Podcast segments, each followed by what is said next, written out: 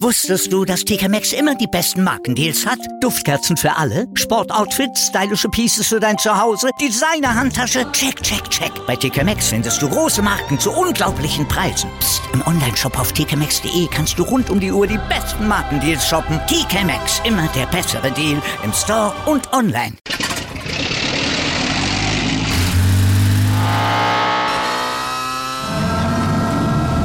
Von 0 auf 100. Aral feiert 100 Jahre mit über 100.000 Gewinnen. Zum Beispiel ein Jahr frei tanken. Jetzt ein Dankeschön, rubbellos zu jedem Einkauf. Alle Infos auf aral.de. Aral, alles super. Was hat das zu bedeuten, Dumbledore? Das war ein Zitat von Olymp Maxim.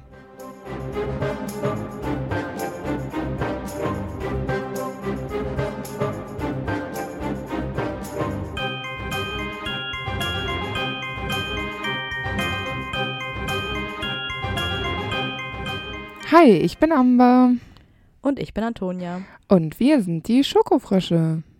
Und heute auf unserer Schokofroschkarte ist Olymp Maxim. Man weiß nicht genau, wann sie geboren ist, aber vielleicht würde ich so schätzen, dass sie so alt wie Hagrid ist, also irgendwann so um 1930 geboren, vielleicht ein paar Jahre jünger als er.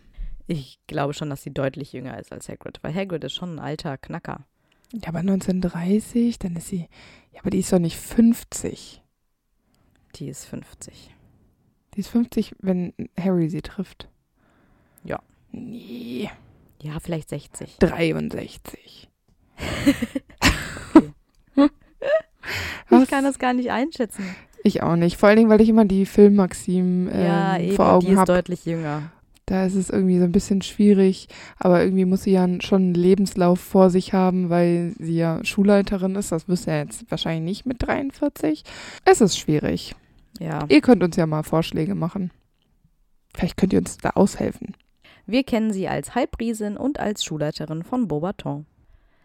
Olymp ist der Berg, auf dem die griechischen Götter lebten, und Maxim stammt aus dem Lateinischen von dem Wort Maximus, was das Größte bedeutet. Ja. Also wieder obvious alles. Und Madame, das hatten wir ja schon bei Poppy Pomfrey erwähnt, das ist das Pendant zu Mrs. Das würde ja bedeuten, dass sie zumindest einmal verheiratet war, aber es könnte auch im Französischen einfach für eine respektvolle Ansprache stehen, die man zum Beispiel früher auch Lehrern gegenüber äußerte. Harry beschreibt ähm, Madame Maxim als die größte Frau, die er je gesehen hat. Und er ist sich nicht ganz sicher, ob Hagrid wirklich größer ist als sie. Also sie sind schon ziemlich gleich groß.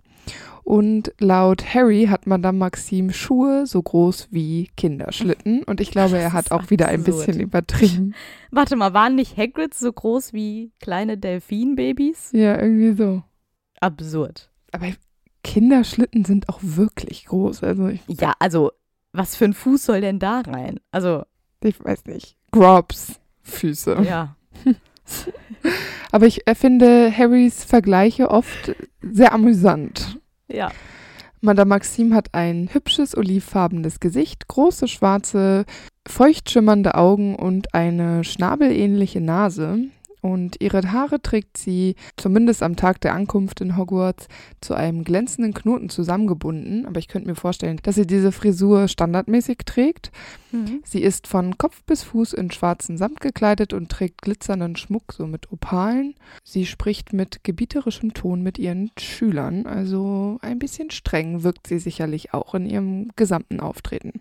Ja, trotz ihrer Größe ist sie ja allerdings sehr elegant und grazil. Und was ich richtig witzig fand, war, im Film hat sie einen Double, der sie in diesen Whole-Body-Shots vertritt. Also wenn sie zum Beispiel mit den Schülerinnen durch die große Halle spaziert, der natürlich deutlich größer sein muss, als sie es ist. Und das ist ein britischer ehemaliger Basketballspieler. Richtig witzig, oder? Mhm. Und der wurde dann halt so angezogen und geschminkt wie sie und dann hat er natürlich mit ihr ähm, Special Effects einfach ihr CGI, ja. Gesicht ra- ähm, drauf retuschiert bekommen. Aber das fand ich wirklich witzig. Das stimmt. Ihren Zauberstab kennen wir leider nicht. Und beim Patronus ist es natürlich jetzt wieder ein bisschen schwieriger. Ich nehme an, dass sie das vielleicht gar nicht so benutzt, dass das vielleicht nicht so notwendig ist in ihrem Leben. Aber wenn, dann ist es vielleicht ein geflügeltes Pferd. Hm. Weil es würde ja auch irgendwie ein bisschen Sinn ergeben mit ihrem Namen und dem Mhm. Olymp und Herkules hat ja, ist ja auch so ein griechischer Gott oder so ein Halbgott, auf jeden Fall aus der griechischen Mythologie. Und der hat ja dieses geflügelte Pferd Pegasus. Und deshalb finde ich, passt das doch ganz gut, wenn es ein fliegendes Pferd sein würde. Außerdem sieht das mega geil aus. Ja, finde ich voll gut, bin ich voll dabei. Ich streiche meinen Patronus. Aber du musst mir jetzt auch sagen, welchen du hattest. Ich hatte eine Giraffe, weil ich dachte, Oh, die das ist aber groß, aber trotzdem gemein. elegant. ja, das stimmt. Aber ich finde, also ich persönlich finde Giraffen mega toll. Aber die sind so ein bisschen tollpatschig, ne? Ja, und wenn die trinken, kann man das nicht so richtig ernst nehmen. Und Wenn die Giraffen, laufen auch nicht. Nee, und Giraffen boxen sich auch mit ihren Köpfen, also die die ja, Männer. Mit den Hälsen. die mit, ja, und mit den Köpfen aneinander. Und manche Giraffen fallen dann in Ohnmacht. Oh, Weil das, ich mir kann Erschütterung mit dem Gehirn und Kopf und ne, dann liegen die da. das ist sehr schlimm. Aber das würde man da Maxim ja nicht machen. Nee, eben. Aber ich finde die trotzdem irgendwie witzig, Giraffen. Ich bin irgendwie schon stimmt, auch. Giraffenfan. Ich mag auch das Muster von dem Fell. Als Irrwicht habe ich mir überlegt, vielleicht, dass sie als Riesin offensichtlich identifiziert wird und ihr das sehr unangenehm ist. Hm. Mhm. Ich habe mir so gedacht, oft haben ja sehr große Menschen Angst vor sehr kleinen Dingen.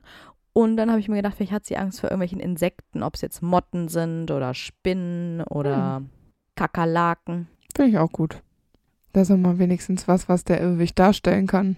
Ja, kleine Kriechviecher. Ja, oder so Mäuse, ne? Ja, und ich meine, ich finde es schon eklig, wenn da so eine Armee von Kakerlaken irgendwie so auf dich zugerannt Oh kommt Gott, und ja. dann wollen die so auf dich draufsteigen oder so. Oder, oh, was wir letztens hatten, den hat äh, Marius aber heute Gott sei Dank ähm, Entfernt. getötet. Oh Gott. ist äh, Peter. Und Peter war einfach so ein fetter Schneider, der bei uns reingeflogen ist.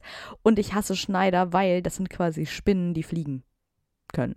Ich glaube, das ist ähm, biologisch gesehen so nicht ganz richtig. Nee, ist es auch nicht, aber so, weißt du, so von der Art her, Ja. weil we- wenn sie keine Flügel hätten, könnte man sie für Spinnen halten. Ich und dann mag die fliegen auch die aber nicht. plötzlich. Ich hasse sie. Und dann fliegen die so unkontrolliert. Ich hasse es, wenn Tiere unkontrolliert fliegen. Ja, eben, weil die das nicht checken, wo die hin müssen. Und die fliegen immer nur an der Wand hoch und runter, hoch und Ja. runter. Und dann denken die, denkst du, okay, sie haben es raus, sie fliegen aus dem Fen offenen Fenster und dann fliegen sie dich an. Und dann denkst du so, ja, nicht Genau. dein Ernst.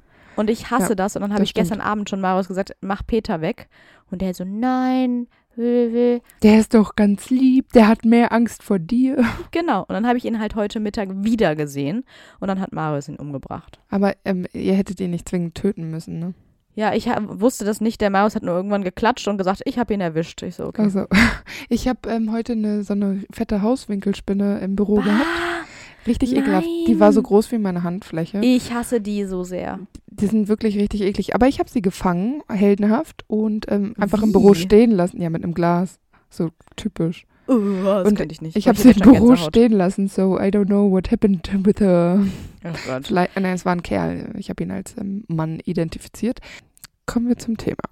Was sie im Spiegel sieht, ist, find, ist mir auch ein bisschen schwer gefallen. Vielleicht so, wie sie sich auch gerade sieht, weil ich glaube, dass sie zufrieden mit sich ist.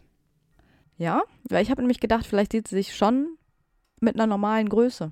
Also ein bisschen unauffälliger. Ja, das habe ich auch gedacht, aber irgendwie. Ich, das würde sie natürlich nie zugeben. Aber sie scheint ja schon ein sehr großes Problem mit ihrer Größe zu haben.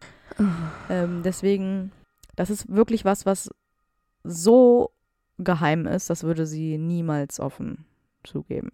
Aber ich finde das immer so ein bisschen schwierig, so große, also so große Veränderungen an sich selbst. Ja, es ist halt völlig unrealistisch, aber genauso unrealistisch ist es ja für Harry auch seine tote Familie zu sehen. Also von daher. Ja, ja, klar. Ja, und der spiegelt, der, der kann das ja, ne? Der zeigt dir das. Ja, den juckt das ja. Ja. auch nicht, was realistisch ist und was nicht. Nee, eben. Dafür ist er ja nicht gemacht. Madame Maxime wird in Frankreich in ähnlichen Familienverhältnissen geboren wie Hagrid. Einer ihrer Eltern war magisch, also ein Zauberer oder eine Hexe, und der andere Elternteil war ein Riese oder eine Riesin, und deswegen macht sie das ja zu einer Halbriesin. Ich hoffe ja immer persönlich, dass die Frau die Riesin ist, wie bei Hagrid. Das andere stelle ich mir beim Kinderzeugen schlimm vor. Eindeutig. Wir können das nicht nochmal auseinandernehmen, dieses Nein, Thema. nicht. Ich, ich möchte auch nicht, nein, darüber nachdenken. Okay, es ist auf jeden Fall anzunehmen, dass der Riesenpart der Familie die Familie verlassen hat und sie nur dann von einem Elternteil aufgezogen wurde. Ähm, und deswegen hat sie ja ihr Riesenblut versteckt. Ich könnte mir nämlich vorstellen, dass sie anders vielleicht als Hagrid schon unter Menschen aufgewachsen ist. Mhm.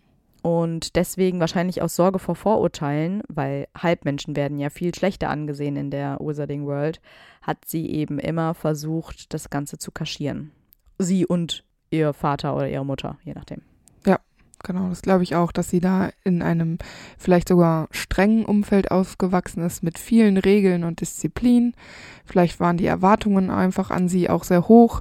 Wir wissen ja auch gar nicht, ob das Elternteil, bei dem sie dann gelebt hat, Mhm. das so angenommen hat oder ob das einfach nur ein Ausrutscher war, wo es alle so ein bisschen bereuen und man das irgendwie so ein bisschen versucht zu verstecken. Ja. Ich habe sogar mal gedacht, also ich meine, es kann ja auch mal sein, dass du von einem Riesen irgendwie vergewaltigt wirst oder so, oder von einer Riesin. passieren, ja. Und dann hast du halt da so ein Halbriesenkind, ne? Ja. Das ist ja halt auch schrecklich. Ja, eben, vor allem, weil Riesen ja jetzt nicht für so Romantik stehen, ne? Also ich kann Nee, mir nicht eben. vorstellen, dass das da super gefühlvoll und zärtlich war. Schon Nee. allein die Begegnung an sich mit Riesen. Weißt du, mit so Halbriesen? Okay, kein Problem, ne? Hagrid, Madame Maxime, kein Thema. Und dann kann man das auch immer noch irgendwie erklären, aber äh, allein wenn das jetzt wirklich ungewollt war und gewaltsam, dann ist es ja sowieso schon schambehaftet. Ja, ganz genau. Aber trotzdem ist sie ja eine stolze Frau, auch wenn sie versucht, immer so ein bisschen jemand anders zu sein, als sie eigentlich ist, weil sie ihre Wurzeln so ein bisschen versteckt. Ähm, vielleicht ist das ein bisschen so vorgetäuschter Stolz, kann man so sagen. Ja, halt so ein Schutzmechanismus irgendwie, ne? Ja, genau. Und ich gehe davon aus, dass das eben Wurzeln in ihrer Kindheit hat. Mhm. Ich habe mir dann auch überlegt, dass sie vielleicht ja selbst erst sehr spät von ihrer wirklichen Abstammung erfahren hat. Also dass, wenn sie, sage ich mal, sich an den an ihren Riesenmutter, sage ich mal, gar nicht erinnern kann äh, und die vielleicht auch nie so richtig kennengelernt hat, dann ähm, wurde das ihr ja vielleicht auch immer verheimlicht. Ja. Und auf ihre Fragen hin, warum sie denn so groß ist und sowas, wurde ihr halt auch immer gesagt, ja, du, du hast halt eben große Knochen, ist halt so. Ja. Und ähm, deswegen ist sie ja vielleicht auch selber darauf so versteift. Und wer weiß, wann sie die Wahrheit erfahren hat. Also. Ja. Aber ich meine, ihr magisches Talent ließ jedenfalls nie jemanden daran zweifeln, dass sie ja eine vernünftige Hexe ist. Ganz genau. Olymp besucht Beaubaton und ich kann mir vorstellen, dass sie eine fleißige Schülerin gewesen ist. Genau, und ich denke mal, dass sie äh, später dann einfach irgendwann als Lehrerin dort angefangen hat und dann noch später Schulleiterin dort wird. Genau, das glaube ich nämlich auch. Ich denke, dass sie einen ähnlichen Lebenslauf vorzuweisen hat wie Dumbledore. Ja. Schulzeit gut abgeschlossen. Vielleicht hat sie auch ein Fach, in dem sie besonders talentiert ist, was wir leider nicht erfahren. Aber ich könnte mir auch was Ähnliches vorstellen wie Zauberkunst oder Verwandlung. Mhm. Und hat sich dann quasi einfach hochgearbeitet oder der Posten ist frei geworden. Sie war am qualifiziertesten. Also ich denke, dass das jetzt keine abgefahrene äh, Mauschelei ist, sondern es einfach wirklich auch mit rechten Dingen zugegangen ist und sie sich den Posten verdient hat. Ja, und ich finde es vor allem gut, dass es ja auch eine weibliche Schulleiterin ist, weil wir das sowohl Ja. aus Hogwarts als auch aus Durmstrang nicht kennen. Genau. Wie cool ist es bitte, dass sie gemeinsam mit einigen Schülern die Quidditch-Weltmeisterschaft im Sommer 94 in England besucht? Ich meine, das ist jetzt auch nicht unbedingt so nah. Also ich meine, die müssen da ja auch erstmal alle hinkommen. Es ist ja nicht ähm, ein Heimspiel für die, sage ich mal. Und dann den Schülern das Angebot machen, die zu begleiten, das ist natürlich schon cool. Also wie so eine Klassenfahrt vielleicht. Ja, genau. Das finde ich echt richtig cool. Allerdings, als der ähm, Zeltplatz ja gestürmt wird von den Todessern, verlieren sich Madame Maxime und einige Schüler. Denn ähm, das Trio trifft auf einige Beaubatons und die fragen Ron, ob sie Madame Maxime gesehen haben. Ron versteht natürlich nur Bahnhof. Kein Wort, genau. Andererseits habe ich mich auch gefragt, also ich meine, gut, das ist eine große, auffällige Frau, aber die Beaubatons können ja nicht davon ausgehen, dass jeder Hinz und Kunz weiß, wer das ist. Ja, vor allen Dingen beim äh, Quidditch-Turnier. äh, bei so einem riesen Event sage ich Ja, doch nicht, eben. hey, hast du Peter gesehen? Und dann sagt jeder, der Schneider ist da vorne. Ja, genau. Nee, keiner weiß, dass es ein Schneider ist. Ja, eben. Selbst wenn sie so auffällig ist und selbst wenn Harry und Ron sie irgendwie gesehen haben, als ob sie registriert hätten, wer wo wie hingeht und um da Auskunft zu geben. Aber ich meine, wenn die, wenn die Kinder verzweifelt waren, dann fragt man halt mal jeden, dem man so über den Weg läuft. Ja. Ja, und dann steht ja das Trimagische Turnier in Hogwarts vor der Tür. Die Beaubaton-Schüler mitsamt ihrer Schulleiterin reisen mit dieser Superkutsche an mit den elefantengroßen fliegenden Pferden. Ich muss am Anfang kurz ein bisschen lachen, weil Madame Maxime steigt dann aus dieser Kutsche raus, nachdem einer ihrer Schüler eine goldene Treppe ausgeklappt hat, mhm. wo ich mich dann auch gefragt habe, warum geht das nicht magisch? Warum muss ein Schüler in so einem hellblauen Anzug da erst da rauslaufen, die Treppe ausklappen und dann geht sie da runter. Und die Treppe ist danach, wenn sie, sie geht ein paar Mal wieder hoch und runter, wir sehen das dann nochmal später. Das erwähne ich jetzt nicht nochmal extra, dass sie da die Treppe benutzt. Aber für die Vollständigkeit, ähm, dann ist die immer ausgeklappt. Das heißt, hätte man das nicht so mit so einem nonverbalen Zauberstab-Wink machen können? Das wäre, finde ich, ein bisschen epischer gewesen. Eigentlich schon. Aber vielleicht ist das so ein Zeichen von Respekt. Die sind ja alle sehr gut erzogen und dann, weiß nicht. Ja, aber der zieht das mit der Hand raus. Das ist wie so ein Chauffeur, der einem die Tür öffnet. Keine Ahnung. Ja. Ja, ja, ich, ich sehe ich seh diese, ja. diese Geste, aber ich glaube, ich hätte es ein bisschen epischer gefunden. Hätte, wäre das vielleicht auch mit so einem Funkeln und Strahlen mhm. und irgendwie so Na, unnötig Lichteffekten. ja, vielleicht mit einer kleinen Melodie. Ja. Äh, vielleicht dann so ausgefahren und so geschwebt und das hätte ich, glaube ich, ein bisschen cooler gefunden. Ja. Da hat äh, JK sich es ein bisschen einfach gemacht. Hm? Aber okay. Aber ich meine, die sind ja wirklich alle sehr gut erzogen und höflich. Auch Madame Maxime, die verbeugt sich ja auch vor Dumbledore, als dieser ihr versichert, dass Hagrid sich sehr gut um ihre Pferde kümmern wird. Ja, und zur Begrüßung muss selbst Dumbledore sich ja recken. Mhm. Und der ist ja eigentlich schon groß. Äh, weil man küsst sich ja so auf die Wange in Frankreich mhm. und das äh, macht Dumbledore natürlich auch und äh, muss sich dann so hochrecken und irgendwie finde ich äh, dieses Bild ganz witzig, muss ich ja. sagen. Ich meine, die zwei kennen sich ja auch ähm, ganz gut. Es gab vorher ja einige Treffen zwischen den entsprechenden Schulleitern, die am Trimagischen Turnier teilnehmen.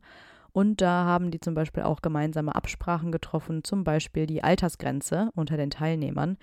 Aber ich könnte mir auch vorstellen, dass man allgemein auch die anderen Schulleiter der Zauberschulen kennt und ja. sich vielleicht ja auch hin und wieder mal austauscht aber eher selten, weil wir wissen, die magische Welt, die hat so ein kleines Kommunikationsproblem im Allgemeinen. Ja.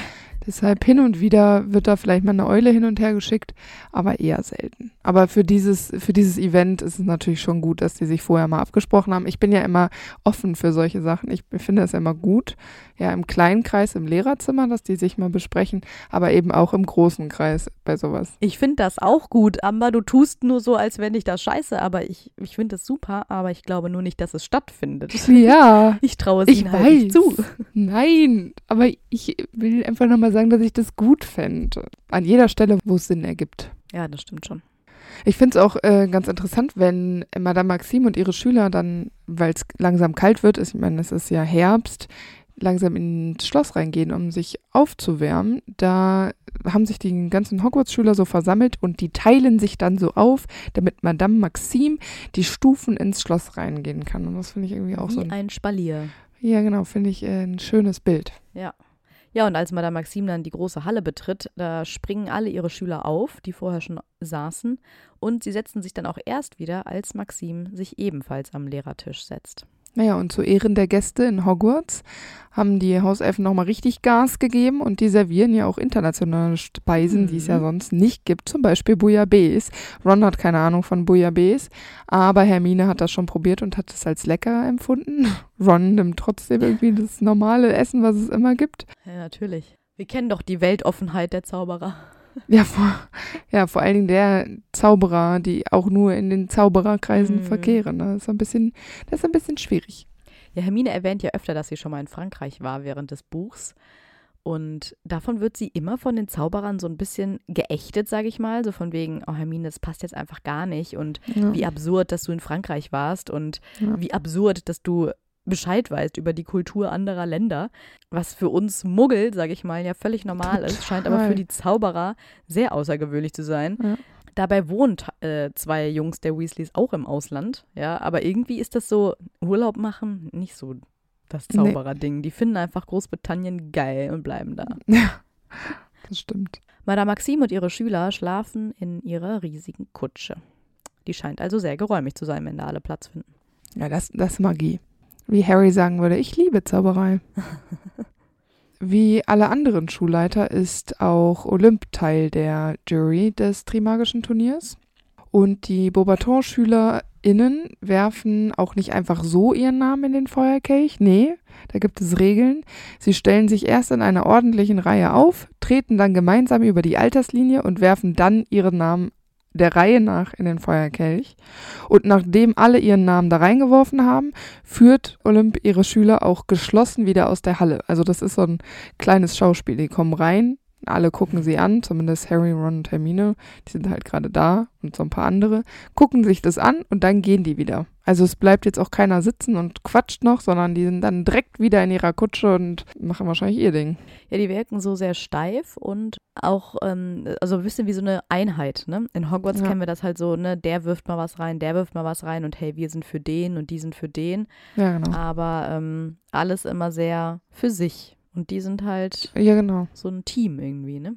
Wobei das ja auch Schein ist, der trügt. Ja, genau. Vielleicht ist das einfach auch deren Ablauf. Vielleicht haben die da irgendwie auch so ein bisschen so ein, das kreiert, dass sie eben so als Einheit erscheinen. Und ich meine, es muss ja schon irgendwie mal abgesprochen worden sein. Also wir machen, wir gehen da jetzt rein, geordnet, wir stellen uns hin, wir treten über. Es gab einen Probedurchlauf. Ja, genau. Ne, das muss ja irgendwie mal ja. wenigstens angesprochen worden sein. Das heißt, es wird irgendwo mal eine Absprache gegeben haben in der Kutsche, wie sie sich verhalten. Und dann möchte ja Madame Maxime wahrscheinlich da auch absichtlich ein Bild kreieren, was für ihre Schule steht. Und das ist eben diese geschlossene Einheit Disziplin und genau. eben nicht so ein Chaos wie in Hogwarts. Absolut. Natürlich macht Madame Maxime nicht nur Eindruck auf die Schüler von Hogwarts, sondern insbesondere natürlich auf Hagrid, der sie ja richtig klasse findet. Er trifft sie natürlich ganz zufällig auf dem Weg zum Festessen an Halloween äh, und legt sich dafür dann extra auch kölnisch Wasser auf. Allerdings aus Sorge, dass es dann doch zu viel ist, wäscht er es dann auch wieder ab. Ja, aber so ganz grob, weißt du, so, ja. der, ich glaube, der in der Regentonne. Ja, genau. Ja, weil die sind ja schon draußen, glaube ich. Ja. Ich glaube, es ist tatsächlich die Regentonne. Ja, genau. Und dann wird er ja quasi von Madame Maxime schon irgendwie mehr oder weniger erwischt und wird auch total rot. Und er sieht sie dann mit einem Blick an, so wie er damals auch Baby Norbert angeguckt hat. Also mit purer ja, Verzückung und den Vergleich finde ich schon herzallerliebst. Naja. Weil ich meine, bei Baby Norbert hatte er Muttergefühle, ne? Das stimmt. Merken. ja. Hagrid begleitet sie ja dann auch hinauf ins Schloss, wer hätte es gedacht, und Ron schlussfolgert aus dieser Situation, dass Hagrid wohl auf Olymp steht. Ein Detektiv. Wer hätte es gedacht? Also es ist wohl auch Ron aufgefallen und der hat bekanntlichermaßen einen Gefühlsreichtum, von das auf einen Teelöffel passt, ja. Also ich meine, da muss schon richtig von Hagrids Seite zumindest die Funken gesprüht haben. Mhm. Aber ich glaube, er hat sich auch extra so einen Anzug angezogen, ne? Also alles so ein bisschen verkleidet. Ja, ja, der hat sich schon echt rausgeputzt. Naja, aber so gehen sie dann aufs Halloween-Fest, wo dann eben die Champions verkündet werden vor der Verkündung der Champions ist Madame Maxime genauso angespannt wie ihre Mitstreiter. Also, weiß jetzt nicht, wie angespannt Dumbledore ist, aber wie Karkaroff auf jeden Fall. Also alles spannend. Genau. Ja, an dem Abend wird dann Harry überraschend zum vierten Champion des Turniers verkündet. Und das findet Madame Maxime alles andere als fair. Sie wirft Harry dann ja auch vor, dass er lügt und seinen Namen sehr wohl selbst in den Kelch geworfen hat. Und ihre Erklärung dafür ist eben, dass Dumbledore wohl einen Fehler bei seiner Alterslinie gemacht haben muss. Aber es wird dann doch allen klar, dass das nicht sein kann. McGonagall äh, ergreift ja auch Partei für Dumbledore. Und nachdem klar ist, dass Harry teilnehmen wird und dass man das eben nicht nochmal neu machen kann oder dass jeder noch einen zweiten äh, Champion auch auswählen kann, also äh, Durmstrang und Bobaton, weil es eben ein magischer Vertrag ist, der nicht gebrochen werden kann. Die Regeln sind vorher festgelegt worden. Da fragt Dumbledore noch nach einem Schlummertrunk, weil er sich vielleicht denkt, okay, ich glätte hier die Wogen noch oder wir haben vorher schon äh, bei unseren äh, vorherigen Absprachen schon zusammengesessen, vielleicht kann man das wiederholen. Da geleitet Madame Maxime Fleur einfach nur nach draußen, ohne ein weiteres Wort. Also ich würde sagen, das ist eine ganz schöne Abfuhr. Ja, also sie ist einfach wirklich wütend, kann Biss, man nicht anders sagen. Angefressen, ja. Und ich meine, klar, es ist natürlich auch frustrierend, weil es gibt halt einfach keine Lösung für das Problem. Und natürlich ja. ist, sie hat ja recht, es ist super unfair, dass Hogwarts zwei Champions hat und somit natürlich ja. auch eine höhere Chance hat zu gewinnen. Aber man kann es halt einfach jetzt nicht ändern und ja, sie ist einfach sehr frustriert, was man ja irgendwie auch verstehen kann. Ja. Haben wir für Karkaroff genauso viel Verständnis wie für Madame Maxime? In der Situation finde ja. ja. In anderen Situationen nicht. Nein, auf keinen Fall. Nein, weil wir ja Madame Maxime allgemein als eher sympathisch einstufen würden und Karkaroff halt einfach gar nicht. Das stimmt. Und dann denkt man sich, na komm Karkaroff, lass das mal so wie es ist. Ne? Du hast eigene Probleme und bei Madame Maxime, aber dazu in Karkaroffs Folge, die wir noch aufnehmen müssen.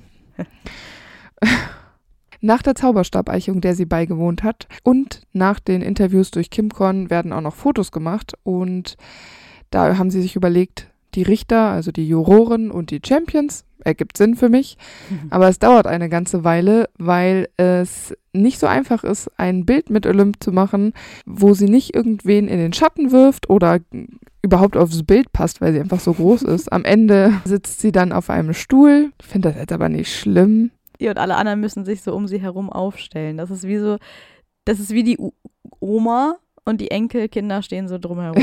Stimmt. Aber ich finde es jetzt nicht irgendwie schlimm. Nein. Vielleicht hätten sie noch einfach jemand anders mit dazu, ja. auch einen Stuhl dazu geschrieben. Sitzriesen. ja, genau. ja.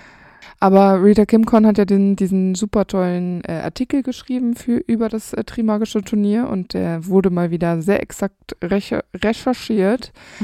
So äh, werden die Champions von Durmstrang und auch Beaubaton ja einfach nur falsch geschrieben und Cedric wird ja gar nicht erwähnt. Mhm. Was mit den anderen Champions ist, das wird äh, Olymp wahrscheinlich relativ egal sein. Aber ich denke schon, dass sie sich aufgeregt hat darüber, dass äh, Fleur da nicht so gut wegkommt, wie sie sich das vielleicht erhofft hat. Ja, die Frage ist natürlich, ob sie, ob sie sich wirklich für die britischen Medien interessiert. Ach, so ein bisschen. Andererseits scheinen die Franzosen ja überhaupt nicht zu berichten. Da ist ja auch keiner da. Ähm, vielleicht erscheint später ein selbstgeschriebener Artikel in der Schülerzeitung von Beaubaton. Ja, aber ich könnte mir schon vorstellen, dass sie schon darauf bedacht ist, gute Publicity zu haben. Ja, sie ist bestimmt pikiert. Und der äh, Kim Korn-Artikel ja jetzt nicht unbedingt, also ich meine, es kann ja nicht positiv werden, wenn sie kaum erwähnt werden oder ja, ja, gar klar. nicht und wenn nur namentlich und dann auch noch falsch. Ich meine, das Trimagische Turnier ist ja ein bisschen mehr als Harry, ne? Das ist ja nicht Harrys Turnier. Nee, nee, eben. Nee, also. sie ist auf jeden Fall pikiert. Zu Recht natürlich auch. Genau. Weil ich meine, Fleur ist ja auch eine Vorzeigeschülerin. Ja. Und sie ist auch, wie Madame Maxime unter den Schulleitern, ja die einzige Frau unter den Teilnehmern. Richtig. Wenig später erlebt Harry ja mehr oder weniger unfreiwillig ein ganz besonderes Date zwischen Hagrid und Madame Maxime mit. Denn Hagrid will Maxime die Drachen der ersten Aufgabe zeigen und nimmt dann Harry noch unter dem Tarnumhang mit, damit er eben einen Tipp für die erste Aufgabe bekommt. Ich meine, natürlich erzählt Madame Maxime es auch an Fleur weiter. Ich meine, wer spielt bei diesem Turnier schon fair? Aber weil wir ja auch wissen, dass Karkaroff äh, das auch erfahren hat, weil er denen ja gefolgt ist, äh, sind es ja quasi schon wieder fast gerechte Bedingungen. Ja. Aber ich habe mich dann, das ist, ist mir gerade aufgefallen, als du das meintest, äh, mit Karkaroff und Maxim.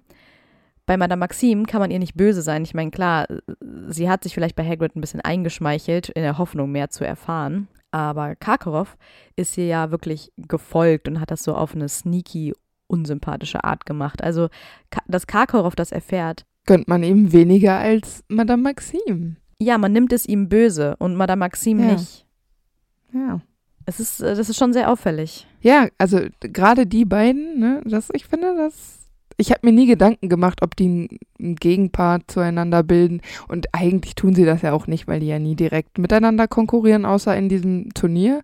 Aber ich finde, da packt man das halt schon nochmal echt anders an, weil Kakarov einfach ehemaliger Todesser, Feigling und äh, einfach unfassbar unsympathisch. Ja, und das wissen wir hier noch nicht mal, nee, aber genau. trotzdem ist er hier schon. Einfach auch, weil wir vorher sehen, wie er mit den Schülern umgeht. Ja, ja, klar. Also dadurch ist er einfach schon unsympathisch. Aber im Nachhinein jetzt ja, wissen ja, wir ja alles über Kack, also alles nicht, aber das meiste über ihn. Also. Ja, aber ich finde auch als Erstleser findest du es einfach hier schon und denkst dir so, boah, was ein Arsch, der ist ihm einfach gefolgt ja, genau. und jetzt weiß er Bescheid, wie unfair. Aber dass man da Maxim das weiß und weiter erzählt, das nimmt man halt einfach so hin. Ja, und Harry und der, der ist dann Cedric weiter erzählt, ne? Am Ende wissen sie ja tatsächlich alles. Das ist ja eine Heldennummer. ja, ich, ja, genau, also und auch hier, ne? Wir finden das nicht verwerflich, dass Harry das Cedric erzählt, obwohl keiner von dieser Aufgabe wissen soll. Ja, ja, und genau. plötzlich wissen es alle und den einzigen, den man blamet dafür, ist Kakarov. Ja, und dann ist, denkt man sich so, hätte, hätte es Kakarov mit Krumm nicht erfahren, hätte es auch niemand interessiert. Ja, ja eben. Dann wäre es so, ja. äh, ups, naja, egal. Ja, genau. Naja, Hagrid holt Madame Maxime ja an der Kutsche ab und bietet ihr dann auch seinen Arm an. Und sie weiß zu dem Zeitpunkt offenbar gar nicht, was auf sie zukommt. Ich könnte mir aber schon vorstellen, dass sie irgendwas geahnt hat, weil sie spielt ja schon sehr mit ihrem Charme und klimpert dann so mit ihren Wimpern. Und sie behauptet ja auch Hagrid gegenüber, sie würde niemals etwas verraten, was natürlich nicht stimmt. Und da frage ich mich, hat sie ihn jetzt in dieser Situation nur ausgenutzt? Oder findet sie ihn wirklich interessant? Weil ich finde, sie so als feine, schicke Lady und der wilde Hagrid, ich meine, das ist irgendwie nicht so wirklich ihr Typ, könnte ich mir vorstellen. Also man sagt ja immer, Gegensätze ziehen sich an, aber ich finde auch, dass sie jetzt kein so krass harmonisches Paar Nee. abgeben. Also ich glaube, die Interessen sind ja auch schon so weit auseinander. Ich meine, bis auf diese fliegenden Pferde, die wahrscheinlich beide total super finden. Und die Größe halt. Ja, und sie hat halt, glaube ich, also nicht so viel für Hagrids Lebensart übrig, weil sie Nee, ist ja eben. schon schick und elegant und ich denke, dass sie viel Wert auf auch Etikette legt und Disziplin und bei Hagrid, ich weiß es nicht. Ich finde es ganz süß, wie Hagrid sie anhimmelt. Ja, aber er himmelt sie ja an, noch bevor er sie wirklich kennt. Er himmelt sie ja, Ja. im Grunde nur deswegen an, weil er denkt, die sind gleich. Und weil sie eben groß ist. Ja, aber vielleicht hat er sich auch verliebt. Ja, aber ich glaube, das ist der einzige Grund, warum er sich verliebt. Mann, wieso siehst du das so rational? Naja, weil er später ja schon auch aufwacht und dann nicht mehr schockverliebt ist. Ja. Und das ist, glaube ich, da lässt er sich blenden von dieser Tatsache. Aber im Grunde passen die überhaupt nicht zusammen. Und hätte man dem Ja. eine Chance gegeben, sich kennenzulernen, dann hätte Hagrid das auch schneller erfahren, dass das nicht passt. Wahrscheinlich, ja. Aber ich finde es auch witzig, weil äh, für Harry wirkt es so, als würden die da so rumturteln. Ne? Ich meine, Harry hat da jetzt auch keine Ahnung von, äh, was sich da in den Köpfen der beiden abspielt. Und er will ja eigentlich auch schon umkehren, weil er die beiden lieber alleine einen Mondscheinspaziergang machen lassen will. Ja, Harry hat da irgendwie keine Geduld Ja, der eigentlich auch noch so eine Verabredung mit äh, Sirius hat. Und ich kann es auch verstehen, vielleicht hätte Hagrid, wir wissen, er hat nicht immer so viel Taktgefühl, vielleicht das ein bisschen anders aufgezogen, wenn er weiß, dass Harry da hinter ihnen her trottet unterm Tarnumhang. Ja, das ist ein bisschen unangenehm, ne? Ja, weiß Ja, ich auch eben. nicht. Ja. also, ja, während Hagrid total fasziniert ist von den Drachen, schaut sich Madame Maxim die Drachen ja eigentlich nur genauer an, um wahrscheinlich die Gattungen herauszufinden und sich Mhm. mit dem Wissen einen Vorteil zu verschaffen. Und auch Charlie ist ja nicht sonderlich davon überzeugt, dass sie wirklich dicht hält, weil er ja vermutet, dass sie es an ihre Schülerin Fleur weitergibt. aber was muss man ihr lassen? Sie hat keine Angst, ne? Also sie ist wahrscheinlich ein bisschen fasziniert. Da sind die Drachen aber auch schon außer Gefecht gesetzt. Der eine, der tobt doch da noch rum. Der muss doch noch geschockt werden. Ja, aber ich glaube, sie nähert sich dann ihm erst, als er Ja, ja, genau. liegt. Ja. aber das stimmt. Obwohl wir von ihrer Reaktion reichlich wenig mitbekommen, weil Harry natürlich erstmal ja, reagiert. weil er nicht darauf achtet. Ja, genau. Aber ich könnte mir schon vorstellen, dass sie auch im ersten Moment sehr verblüfft ist. Ich meine, wie oft sieht man schon vier Drachen, Damen? Drachen, ja, genau. Naja, aber ich denke, dass Madame Maxim gemeinsam mit Fleur, mit dem Ja. Wissen dann überlegt hat, wie man den Drachen besiegen kann, damit sie die erste Aufgabe bestehen kann. Und Fleur wählt, den Drachen in eine Art Trance zu versetzen, also in so einen Dämmerschlaf. Und als der Drache schnarcht, wird sie dann äh, durch diese hervortretende Flamme, durch das Schnarchen verbrannt, ähm, kriegt dafür dann natürlich Punkteabzug. Also ich glaube, das hat sich äh, Madame Maxim nicht so überlegt, aber Unfälle passieren. Ja, aber immerhin scheint Madame Maxim bei der Punktevergabe selbst sehr fair zu sein, anders als Karkaroff zum Beispiel, der ja den anderen Champions offensichtlich deutlich schlechteren Noten gibt als verdient. Aber sie scheint da zumindest keine, sich selbst keine Vorteile verschaffen zu wollen. Ja, sie gibt Harry acht Punkte, während Karkaroff ihm nur vier gibt. Also das ist ja schon ein krasser Unterschied. Und Harry war ja auch verletzt, von daher kann man ihm schon Genau. mal einen Punkt abziehen, finde ich jetzt nicht so dramatisch. Ja, außer man heißt Ludo Bagman. Ja. Da gibt man zehn. Beim Weihnachtsball trägt Madame Maxim ein fließendes Gewand aus lavendelfarbener Seide und sie tanzt im Buch zumindest mit Dumbledore, dessen Hutspitze gerade so ihr Kinn kitzelt. Ja, und im Film tanzt sie dann mit Hagrid. Und irgendwie finde ich es im Film einfach ein bisschen blöd dargestellt, weil die beiden ja eigentlich mehr oder weniger gleich groß sind. Ja. Und Hagrid sich dann aber so verträumt an sie lehnt, so beim Slow Dance. ja, im Film ist sie wirklich größer als er, ne? Ja, und äh, ja, über einen Kopf, weil sonst könnte er sich ja nicht so komisch an ihre Brust betten. Ich glaube, sie wollten ein bisschen witzig und ein bisschen kitschig sein, aber ich finde es irgendwie, weiß ich nicht. Also hätte es jetzt nicht gebraucht. Ja, ich, ich habe es ja auch bei Filch Folge schon gesagt, ich finde den Humor des vierten Films nicht gut. Ja. Und deswegen mag ich das, den vierten Film auch so wenig, weil ich das vierte Buch unglaublich witzig und humorvoll finde Ja. und das überhaupt nicht durchkommt. Und das ist genau so eine Stelle wieder, ja, genau. warum muss man das jetzt so ins Alberne ziehen? ja, eben. Auch später diese Szene, wo sie ihm da diesen, was ist das, Käfer aus dem Bad zieht und den isst. Ja, Das ist äh, absolut ja, ekelhaft. So, stimmt. warum ist das notwendig? Vor allen Dingen, das ist überhaupt nicht das, was Madame Maxime machen will. Nein. Sie wollten damit ja wahrscheinlich einfach nur nochmal aufgreifen, dass sie eine Riesin ist und eine Barbarin und die lausen sich vielleicht. Ja. Aber ich finde es total unangebracht, weil wenn wir, wie wir jetzt über Madame Maxime gesprochen haben, die ja so elegant ist und äh, eine richtige Lady und die eben auf, ähm, wahrscheinlich auch auf Hygiene Wert legt, könnte ich mir gut vorstellen. Ja, Ja, das äh, finde ich total unangebracht und das hätte man lassen können. ja, die ist eben nicht ein weiblicher Hagrid. Nee, eben. Und auch nicht undercover ein weiblicher Hagrid, der da mal so ein paar ähm, Fliegen futtert. Und ich weiß auch gar nicht, ob Hagrid das machen würde, mal eben. Und wenn das Flirten sein soll, dann ist das eklig. Nein, es ist wirklich einfach nur eklig. Ja.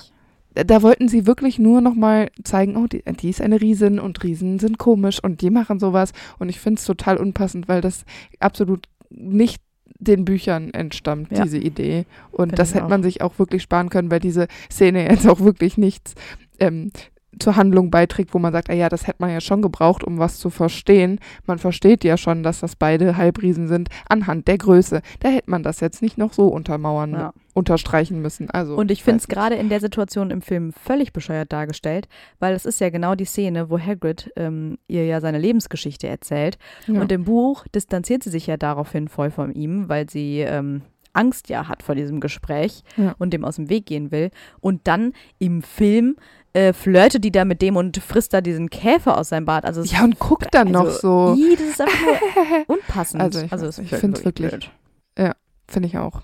Hagrid konfrontiert sie ja mit ihrer Größe und sagt auch, dass er gewusst hat, dass sie auch eine Halbriesin ist, so wie er. Und daraufhin ist sie natürlich total pikiert. Ja, ihre Stimme ist dann ja auch sehr kühl geworden und irgendwie ist klar, dass Hagrid den Wink mit dem Zaunfall nicht verstanden hat und sie gar nicht darüber reden will. Ja, sie schreit ihn dann ja an und behauptet, sie Genau. habe einfach nur große Knochen.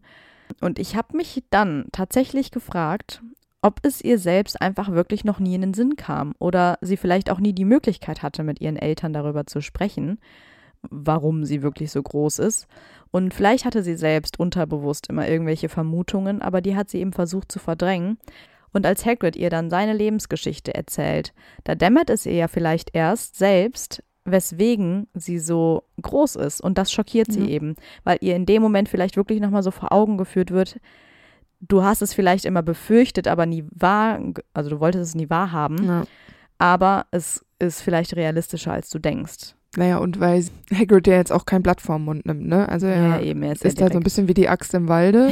Vor allem, weil er am Anfang ja so das Gespräch startet mit, er geht davon aus, dass sie genau weiß, wovon er redet. Ja, und sie genau. ist dann noch so, ich weiß nicht, worüber du sprichst. Und dann äh, spricht er weiter, ohne das Wort Halbriesen oder Riesen zu benutzen. Mhm. Und irgendwann, da sind sie aber schon in diesem Gespräch verwickelt und Hagrid hat schon seine ganze Lebensgeschichte ausgepackt.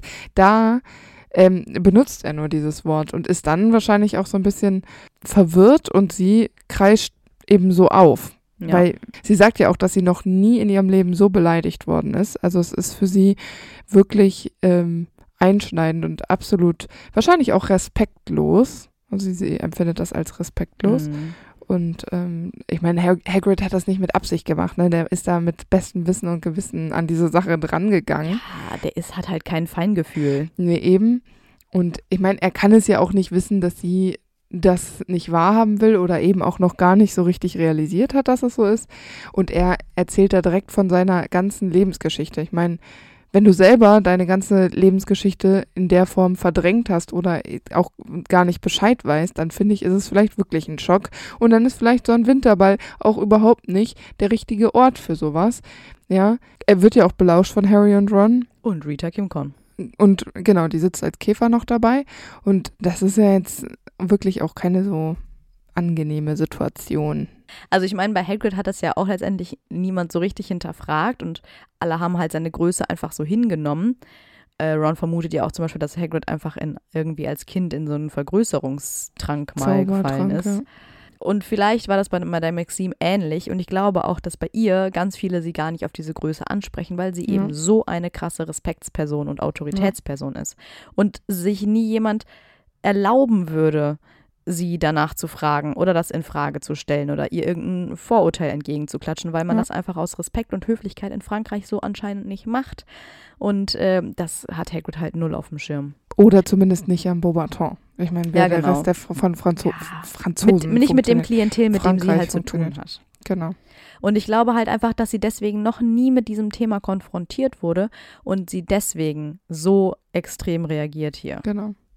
Aber als sie aufsteht, und das finde ich ganz schön, und davon stimmt, flattern große, vielfarbene Feenschwärme auf. Also, mhm. ich finde das ein schönes Bild. Sehr grazil wieder. Genau. Und äh, ich finde, dass Harry dann ein bisschen gemein ist, weil er sieht Madame Maxime dann später allein am Richtertisch sitzen und findet dann, dass es, dass es ja eigentlich klar ist, dass sie eine Halbriesin ist, wenn Hagrid ein Halbriese ist. Denn das Einzige, was größere Knochen hat als sie, ist ein Dinosaurier. Das ist schon krass, ja. Das ist nicht sehr charmant. Nee, also ich finde gut, dass Harry diesen Gedanken niemals ausgesprochen hat, sondern nur in seinem Inneren. Ich finde, man kann denken, was man will. Man muss nur wissen, wann man es ausspricht und wann nicht, ja. Aber ähm, wir kennen Harrys Gedanken ja jetzt sehr gut und auch seine Vergleiche und ich finde, das ist einer seiner gemeineren Vergleiche. Das stimmt. Vor allen Dingen auch total unangebracht, weil er sich ja eigentlich überhaupt gar nicht weiter damit beschäftigen müsste, ja. Also er könnte es auch einfach auf sich beruhen lassen, aber in seinem Kopf rattert es einfach noch ein bisschen. Ja, ich meine, er fühlt natürlich mit Hagrid mit, andererseits war Hagrid auch einfach wirklich nicht sehr, nicht sehr taktvoll. Ja, aber das versteht Harry doch auch nicht. Nee. Deshalb. Naja. Ich bin mir ziemlich sicher, dass Madame Maxime auch wieder bei der, beim Rätsel des Eis äh, geholfen hat. Allerdings scheint Schwimmen ja nicht Fleurs Stärke zu sein. Und als Harry dann zur zweiten Aufgabe erscheint, ist Madame Maxime offenbar sehr enttäuscht, denn sie hat gehofft, er würde nicht mehr auftauchen, weil er ja zu spät kommt. Ja, mein Hoffen kann man immer, ne? Und bei Harry ist es nicht so abwegig, dass er mal verschütt geht. Ja, das stimmt. Naja, Fleur scheitert ja allerdings, bevor sie ihre Schwester unter Wasser retten kann. Und ähm, Fleur ist total außer sich und Olymp hat alle Hände voll damit zu tun, ihren Champion daran zu hindern, zurück ins Wasser zu springen, als Harry dann mit ähm, Gabrielle wieder auftaucht. Da möchte sie hinter ihrer Schwester her und ähm, Fleur zeigt auch so ihre Zähne und will so beißen, glaube ich. Also so Vilas machen das vielleicht. Ja, das ist doch, wenn Vilas böse werden, verwandeln die sich doch in diese genau. Vögel. Und sie ist ja Teil Vila. Vielleicht ist das so das, was halt auch von dieser bösen Seite quasi rauskommt. Genau, das ist ziemlich abgefahren. Weil ich meine, das ist natürlich schon krass, weil sie als Halbriesin ähm, hat Madame Maxime ja offenbar schon Schwierigkeiten, Fleur da wirklich festzuhalten. Ja. Also die muss eine unglaubliche Kraft entwickelt haben. Ja, genau. Naja, und äh, da Madame Maxime doch eigentlich wahrscheinlich sehr ehrgeizig ist, kann ich mir durchaus vorstellen, dass sie enttäuscht ist über das Ergebnis, das Fleur bekommt. Sie bekommt nämlich nur die Hälfte der möglichen Punkte, das sind 50, also bekommt sie 25 Punkte an der Zahl. Das ist natürlich ein nicht so gutes Ergebnis. Andererseits habe ich mich ein bisschen gewundert, weil ich meine, Madame Maxime wird ja wissen, ähm, wie das Rätsel gemeint ist und warum sie da Fleur nicht klar genug vermittelt, dass Fleurs Schwester nicht wirklich in ernsthafter Gefahr ist. Weil ich meine, Fleur nimmt das ja genauso ernst wie Harry, weil sie ja, rastet genau. ja komplett aus. Ja. Ähm, und Harry rettet Gabrielle eben. Alle anderen haben es nicht ernst genommen, weder Cedric, ich meine, Cedric hatte von niemandem Hilfe, außer von Moody, der ihm aber dahingehend wahrscheinlich nichts verraten hat. Und Krumm ist natürlich eh abgebrüht. Aber ähm, das wundert mich dann hier schon, dass Fleur halt hier immer noch ernsthaft denkt, Gabrielle ist in Gefahr. Die ist halt ein bisschen wieler und die sind halt allgemein vielleicht ein bisschen emotionaler. Aber ich meine, Madame Maxime erkennt Harrys Rettungsaktion ja offenbar auch als eine Art Heldentat an, denn sie stimmt dafür, ihm mehr Punkte dafür zu geben, auch wenn er zu spät wieder an Land kam. Ja, genau. Eines Abends beobachtet Harry aus dem Schloss heraus, wie Madame Maxime zu Hagrid in seinen Garten geht und offenbar mit ihm sprechen will, aber Hagrid erscheint sehr abweisend und sie verschwindet recht schnell wieder. Hagrid ist ja hier sehr stur. Wenn sie wirklich vorhatte, sich zu entschuldigen wegen der ganzen Sache, wundert mich das, Mhm. Die einzige Erklärung, die ich habe, und das ist ja auch das, was Hagrid ihr im Nachhinein vorwirft, ist, dass sie nur an Informationen zum Irrgarten kommen wollte. Also vielleicht was ja. für Tierwesen sich da drin verbergen. Das wäre aber wirklich sehr ungeschickt von ihr, das so plump einfach direkt zu fragen, äh, wenn sie sich mit Hagrid noch gar nicht ausgesprochen hat. Ja. Naja, vielleicht hat sie ja ein bisschen gehofft, dass sie mit ihrem Charme das schon regelt. ja, wahrscheinlich. Als Victor Krumm und Barty Crouch Senior in der Nähe der Kutsche der Bobatons angegriffen werden, vermutet Fatsch ja dann erst, dass es Madame Maxime gewesen sein muss oder dass sie wenigstens was damit zu tun hat. Und der Verdacht kann nicht bestätigt werden. Also wird das Ganze einfach fallen gelassen. Aber wie wir wissen, steckt da ja Barty Crouch Jr. hinter. Ich finde, da sieht man wieder, wie gerechtfertigt es eigentlich ist, dass sie nicht über ihre Abstammung spricht. Ja. Weil sie wird hier wieder so sehr mit Vorurteilen konfrontiert. Und dann kommt ja auch noch der Artikel von Rita Kimcon über Hagrid äh, heraus. Und das wird sie ja mit Sicherheit dann auch mitbekommen haben. Äh, und das wird ja ihr Verhalten nur noch verstärken. Also ich meine, warum sollte sie jetzt jemals nochmal zugeben, dass da mehr als nur große Knochen dahinter stecken. Ja. Wenn einfach nur, und ich meine, das ist ja der, der einzige Grund, warum sie hier verdächtigt wird, ist, weil das in der Nähe ihrer Kutsche passiert ist, ja. wofür sie ja nichts kann. Also völlig ja. absurd. Eigentlich sollte es ja auch keine Rolle spielen, ob sie große Knochen hat oder nicht. Also, ne, das ist halt so diese Zaubererwelt. Ja, das ist falsch. Ja, genau, total. Hate him. Das Turnier nimmt ja leider kein gutes Ende allen voran erstmal für die Beaubatons nicht, weil Fleur ist die erste, die ausscheidet aus dem Irrgarten. Diese Enttäuschung ist aber kein Vergleich dazu, was dann noch passiert, denn Harry kommt mit dem toten Cedric ja aus dem Friedhof zurück und das ist ja auch für alle Anwesenden ein Schock. Ja, und ich denke, dass sie, weil sie ja Juror und auch Schulleiterin einer der teilnehmenden Schulen ist, dass sie sicherlich nachträglich von Dumbledore über die Ereignisse unterrichtet worden ist. Also wir wissen davon nichts, weil Harry nicht dabei ist. Aber ich könnte mir vorstellen, dass Dumbledore das dann doch noch aufgeklärt hat. Mhm. Weil ich mich auch immer frage und gerade in diesem Moment, also wie wichtig ist die Gefahr, die durch Voldemort ausgeht ja. in Frankreich?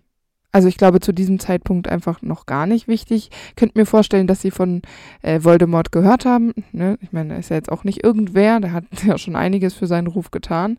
Aber ich könnte mir vorstellen, dass Beaubaton und Frankreich an sich vielleicht diese Gefahr durch Voldemort noch nicht als allgegenwärtig empfinden, so dass es für sie nicht wichtig nicht zu allzu wichtig ist. Mhm. Also ich denke, dass sie Anteil nimmt an Cedrics Tod und das auch schlimm ist, aber es für sie keine Konsequenzen hat.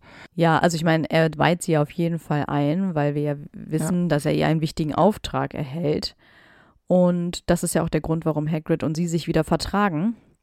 Und als das Trio Hagrid darauf anspricht, da tut er ja so, als hätte es auch nie einen Streit gegeben. Und da habe ich mir gedacht, vielleicht konnte sie sich endlich öffnen und Hagrid erläutern, wieso sie so empfindlich reagiert hat. Das hat ja vielleicht dazu geführt, dass Hagrid ihr das dann tatsächlich auch verzeihen konnte und auch nicht weiter drauf rumtritt. Weil sonst gibt er ja häufig so Kommentare ab wie, ja, andere sagen, ja, sie haben einfach nur große Knochen, pff, ja. oder so, ne? Also er war da immer schon, also er hat jetzt nie Namen genannt, aber man wusste immer genau, von wem er redet und er hat sehr abfällig ja. über sie geredet, aber das tut er jetzt ja nicht mehr. Ja. Natürlich nimmt sie auch an Cedrics Abschied in der großen Halle teil und danach kehrt sie mit ihren Schülern nach Frankreich zurück. Genau. Nach Ende des Schuljahres bricht sie dann ja zusammen mit Hagrid in Richtung der Berge im Osten auf, wo sich eben die Riesen aufhalten. Und sie haben ja diesen Auftrag vom neu gegründeten Orden des Phönix, die Riesen davon zu überzeugen, sich Albus Dumbledore anzuschließen und eben nicht Lord Voldemort. Ich meine, das ist ja keine einfache und ungefährliche Reise und man könnte es Madame Maxime ja auch zutrauen, dass sie zu fein ist für das Klettern und Wandern und in Höhlen schlafen, aber sie beschwert sich während der ganzen Reise kein einziges Mal. Ja, vielleicht weil sie auch eine Frau ist, die weiß, dass man anpacken muss in solchen Situationen. Und jetzt ist sie ja eingeweiht und wenn genau. vielleicht die Gefahr von Voldemort bis vor dem Trimagischen Turnier für sie nicht wichtig war, dann hat sie vielleicht jetzt verstanden, dass man da was tun muss und dass sie eben einer der Schlüssel sein könnte, äh, wenigstens ein kleineres Übel wie die Riesen davon abzuhalten, sich Voldemort anzuschließen. Und äh, da finde ich eigentlich, äh, es hätte sie ja nicht machen müssen. Ja, stimmt. Das ist eine nette Geste Dumbledore gegenüber. Also ich denke, dass sie es hauptsächlich für ihn tut. Ja. Am Anfang klappt alles ja noch ganz gut. Nachdem sie ihre Reise aus Frankreich in Richtung Osten starten, können sie dann sogar den Ministeriumsmitarbeiter abhängen, der sie beschattet.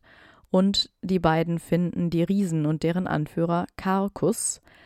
Maxim und Hagrid haben ihm Geschenke mitgebracht und die Riesen scheinen sich ja auf Gespräche einlassen zu wollen. Aber dann geht ja alles schief, denn nachts kommt es zu einem Kampf zwischen den Riesen und Karkus stirbt dabei. Der neue Anführer, Golgomat, findet die beiden Besucher überhaupt nicht gut. Hagrid will ihm zwar ein Geschenk bringen, aber er wird von zwei Riesen gepackt und Madame Maxime befreit ihn, indem sie die Riesen mit Magie angreift. Ja, und damit zeigt sie ja, dass sie eine wirklich gute Duellantin ist oder zumindest sich zu wehren weiß weil ähm, es ja schon mehr als ein bisschen Magie braucht, um sich gegen Riesen durchzusetzen. Ne? Die haben ja diese Superhaut. Hm, in der Tat, ja. Ich meine, sie musste das natürlich tun, weil wer weiß, was mit Hagrid sonst passiert wäre. Aber andererseits ist das natürlich sehr ungünstig, Magie gegen Riesen anzuwenden, weil diese ja Magie absolut hassen. Daraufhin müssen sich also Maxim und Hagrid in einer Höhle verstecken und sie beobachten die Lage so ein bisschen von außerhalb und sehen dann das Todesser kommen und Golgomat findet die Todesser gar nicht mal so schrecklich wie die anderen zwei, denn deren Geschenke nimmt er gerne an. Aber Maxim und Hagrid sind sich sicher, dass nicht alle Riesen die Todesser vorziehen und sie versuchen einige von ihnen doch noch zu überzeugen und schleichen sich dann nachts in deren Höhlen, während die Todesser wiederum Hagrid und Max Madame Maxim suchen. Also es ist wieder ein sehr gefährliches Unterfangen. Und immer wenn sie diesen Tod, diese Todesser von weitem sehen, würde sich Madame Maxime am liebsten auf sie stürzen, aber Hagrid hält sie stets zurück, ähm, aber ist absolut begeistert von ihrer Leidenschaft. Naja, manchmal ist Angriff die bessere Verteidigung, ja. oder? Ich finde auch, ich finde auch gar nicht mal so dumm, weil hätten die die einfach getötet, die Todesser, die da rumlungern, hätten die ja erstmal Ruhe da gehabt.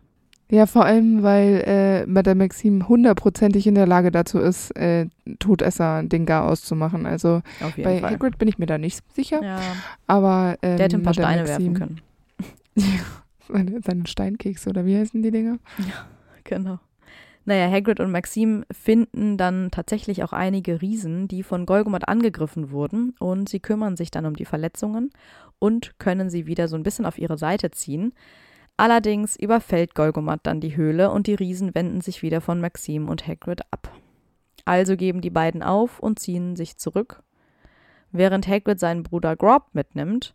Und deswegen muss er ja einen Umweg einschlagen, geht Maxim dann auf direktem Weg wieder nach Hause, da er auch das Schuljahr bald wieder beginnt. Ja, ich glaube auch, dass sie nicht so äh, überzeugt ist davon, einen Riesen mit sich zu nehmen. Wahrscheinlich. Ähm, weil sie ja, ich glaube, nicht wirklich in Kontakt mit Riesen an sich der Riesen wegen äh, treten wollte. Und Grob an sich als Riese erinnert sie dann vielleicht doch ein bisschen zu sehr an, an ihre Wurzeln. Und äh, es ist ja auch nicht einfach mit Grob. Ja, ich glaube einfach, dass sie ganz normal und einen menschlichen Verstand beweist, weil Grob in der Zivilisation erstmal ja. nichts zu suchen hat. Nee, und genau. das ist ja auch einfach ähm, in dem Moment ein bisschen absurd ist, den mitschleifen zu wollen. Und er will ja auch eigentlich gar nicht, deswegen wehrt er sich ja so. Ja. Und das ist ja auch, ist ja nur Hagrids Versuch, da seinen Bruder zu beschützen. Aber ich glaube, dass man, dass Hagrid das wieder nicht so richtig verstanden hat, mhm. was Riesen jetzt sind jetzt kein Tierwesen, aber was eben Riesen brauchen oder was auch Drachen gebraucht hätten, wie Norbert ja. und so. Also er ist da immer irgendwie so ein bisschen in seiner eigenen Welt und ich kann schon verstehen, dass Olymp da nicht denkt, sie möchte da jetzt äh, mitmachen, weil wir ja schon gesagt haben, die sind so unterschiedlich. Ja, irgendwann ist auch mal gut. Ja, genau. Also klar ist das jetzt nicht ihre Baustelle und da finde ja. ich es schon okay, dass sie dann da einfach auch geht. Das ist ja nicht ihre Verantwortung. Nee, überhaupt nicht. Madame Maxime nimmt dann ja an der Beerdigung von Dumbledore ein Jahr später teil und braucht dabei zweieinhalb Stühle, was ich irgendwie krass finde, weil hat sie das bei dem Trimagischen Turnier auch gebraucht? Hatten sie da eigene Stühle? Überall, wo sie hingegangen ist? Ist Harry das nie aufgefallen? Also, was ist jetzt passiert, dass jetzt zweieinhalb. Vielleicht hat sie zugenommen. Ich, ich glaube nicht. Sie und Hagrid spenden sich ja selbst gegenseitig Trost, wobei ihre Beziehung ja eigentlich rein freundschaftlich bleibt. Also ich denke, Hagrid hat inzwischen auch einfach verstanden, dass die beiden einfach nicht zusammenpassen. Aber womöglich bleibt sie daher auch einfach alleine, denn es ist mit ihrer Größe wahrscheinlich gar nicht mal so leicht, einen passenden Partner zu finden. Und ähm, sie ist aber jetzt auch nicht jemand, die auf Teufel komm raus einfach irgendwen nimmt.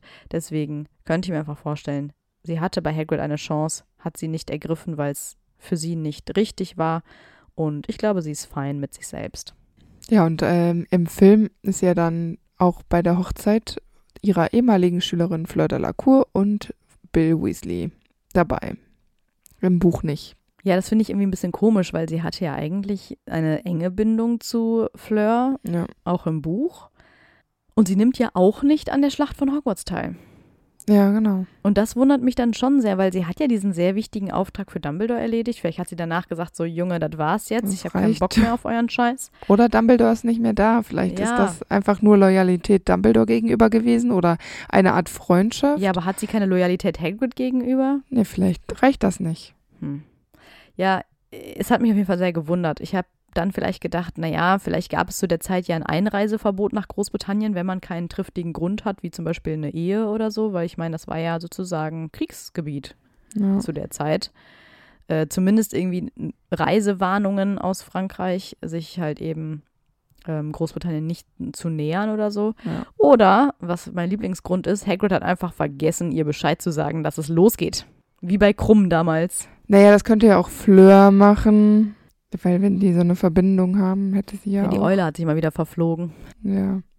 Wir haben ja, Ja. gerade schon gesagt, die internationale Kommunikation erscheint ja durchaus sehr schwierig zu sein in der Zaubererwelt. Das auf jeden Fall. Also ich habe halt ähm, gerade in Bezug auf die Schlacht immer so ein bisschen im Kopf, weil Dumbledore ja im, ähm, nach dem Tod von Cedric eben erklärt in seiner Rede, dass es eben wichtig ist, dass man zusammenhält und dass man solche Verbindungen stärkt, die Genau. ähm, einem helfen, weil man ja immer nur so stark ist. Man ist so stark wie der Stärkste und so schwach wie der Schwächste irgendwie so, ne? Man ist eigentlich so stark wie der Schwächste. Ja, genau. So das sagt Dumbledore. Und dass man eben zusammenhalten muss und in schwierigen Zeiten solche wichtigen äh, Verbindungen eben nochmal wichtiger sind. Und irgendwie hat sie dann da vielleicht nicht so richtig hingehört, weil das, was Dumbledore in der Rede Jetzt sagt, schiebst du es auf sie. Finde ich unmöglich. Ich glaube einfach, sie wurde vergessen. Entweder von J.K. oder von der britischen Wizarding World. ja, weil ich finde, sie ist nicht so weit weg von Hogwarts, dass man sagen könnte, ja, okay, das kann schon mal Das passieren. juckt sie nicht. Aber vielleicht ist es ihr auch einfach, dadurch, dass Dumbledore nicht mehr da ist, nicht mehr so wichtig. Ja, das kann sein. Auch wenn sie für ihn auf dieser Mission war, aber vielleicht ging es ihr tatsächlich nur um Dumbledore. Und denkt sich dann, sollen die Briten doch ihren Scheiß selber da regeln. Ja, wahrscheinlich. Hauptsache, der kommt nicht nach Frankreich. Aber ich finde es dennoch erstaunlich, weil sie ja sehr wohl einen großen Gerechtigkeitssinn hat und sie ja letztendlich auch für Dumbledore ihr Leben riskiert mit dieser Reise zu den Riesen. Ja, klar. Und das macht sie ja auch, um Voldemort aufzuhalten. Sie tut ihm ja nicht einfach irgendeinen Gefallen aus Nee, irgendwelchen anderen Gründen. nee. Aber dennoch ist sie ja eine, die genau weiß, was sie will und dafür vielleicht nicht unbedingt über Leichen geht, aber auf jeden Fall über gebrochene Herzen. Also sie ist schon eine krasse Lady. Auf jeden Fall. Ja, wir hoffen, euch hat die Folge zu Madame Maxime gefallen. Ich bin schon gespannt darauf, Theorien zu lesen, wann ihr glaubt, dass Madame Maxime von ihren Riesenwurzeln erfahren hat. Riesenwurzeln klingt wie, als wären es einfach sehr große Wurzeln. Naja, und äh, ihr könnt uns auch verraten, ob ihr äh, Hagrid und Madame Maxime shippt, also so forever together. Mhm. Fände ich jetzt ganz interessant. Yes. Dann wünschen wir euch noch eine schöne restliche Woche und wir hören uns nächsten Mittwoch wieder. Macht's gut. Tschüss! Und weil es so lustig war, gibt es jetzt noch ein paar Outtakes. Das war ein Zitat von Frau Maxi. Ja, da stehen wir Wie nur. wird davon? Olymp. Nur Olymp. Oder Olymp. Olymp. Olymp. Nein. Die Franzosen mit ihren E's. Äh, la, la, la, la, la, la. Ähm, hm. Ha- Harry Das beschreibt fängt ja schon super an. äh, die, wenn die, ach Mann, das fängt schon wieder an. Ja, genau. Wir treten über, wir werfen ab, also abwechselnd vor allem. Einmal du, einmal ich, einmal du, einmal ich. Je mehr Namen da drin stehen, desto besser. Champion. Frau. Schülerin. Ich bin beim Weihnachtsball. Ich auch. Cool, mit wem gehst du? Ich gehe mit. Mit wem gehe ich denn hin? Mit wem gehst du denn hin? Ich gehe mit Oliver Wood. Na klar. Der alte Sportsfreund. Ist der überhaupt noch da? Nein, der ist da nicht in Hogwarts. Egal. Der kann ja aber zu Besuch kommen. Ah, oder mit Dean Thomas. Oh ja. Oh, ich glaube, ich würde auch mit Seamus gehen. Wahrscheinlich tritt er einmal auf den Füßen rum, aber witzig wäre es bestimmt. Bestimmt. Das wäre mit vielen witzig. Wäre auch mit Fred und George oder Lee Jordan witzig. Ja, das stimmt. Vielleicht geht man einfach in so einer großen Clique und macht sich einfach einen geilen Abend und lässt mal dieses komische Bärchengedöns ein bisschen außen vor. Nein, ich teile Oliver Wood nicht, vergiss es. Ja, ich möchte Oliver Wood, hätte ich jetzt schon fast gesagt. Wood auch gerne nicht. Ah, Okay. Danke fürs Gespräch. Ja, Hagrid konfrontiert sie ja dann mit ihrer konfrontiert. Konfrontiert. Vielleicht soll das der Käfer sein, den Madame Maxim aus dem Bad frisst. Rita Pincorn. Aber dann haben die das Buch nicht richtig gelesen, würde ich sagen. Ähm, nette Geste. Voldemort, Voldemort gegenüber, ja, das ist total nett von ihr. sie ist nämlich eigentlich auf Voldemorts Seite. Hehehe. Turning Point. Als äh, eine nette Geste, ähm, Dumbledore heißt der Mann, sich gegen Riesen durchzusetzen. Ne? Die haben ja diese Superhaut. Auch genannt Drachenblut.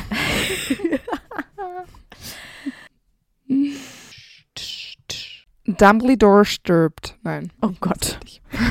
Sie sagt immer Dumbledore. ja, ich weiß, aber es ist jetzt fies, wenn du so glücklich darüber redest, dass er tot Das stimmt. Aber nein, ich bin nicht glücklich darüber, dass er tot Ja, ja. Ich war so glücklich über Dumbledore. Ja, verstehe ich. Okay. Also unsere Podcast-Folge ist nur so stark wie die schwächste Blase. Ja, aber, ne, also, Ja. man ist immer. I'm out. Äh, ich bin auch out. Ciao. Heute kurze Abmod. Wieder live von Ihrem Toyota-Partner mit diesem Leasing-Auftakt. Der neue Toyota Jahreshybrid. Ab 179 Euro im Monat. Ohne Anzahlung. Seine Sicherheitsassistenten laufen mit. Und ja, ab ins Netz mit voller Konnektivität. Auch am Start die Toyota Team Deutschland Sondermodelle. Ohne Anzahlung geht's in die nächste Runde. Jetzt los sprinten zu Ihrem Toyota-Partner. Wusstest du, dass TK Maxx immer die besten Markendeals hat? Duftkerzen für alle, Sportoutfits, stylische Pieces für dein Zuhause, Designer-Handtasche, check, check, check. Bei TK Maxx findest du große Marken zu unglaublichen Preisen. Psst. im Onlineshop auf tkmaxx.de kannst du rund um die Uhr die besten Markendeals shoppen. Maxx, immer der bessere Deal im Store und online.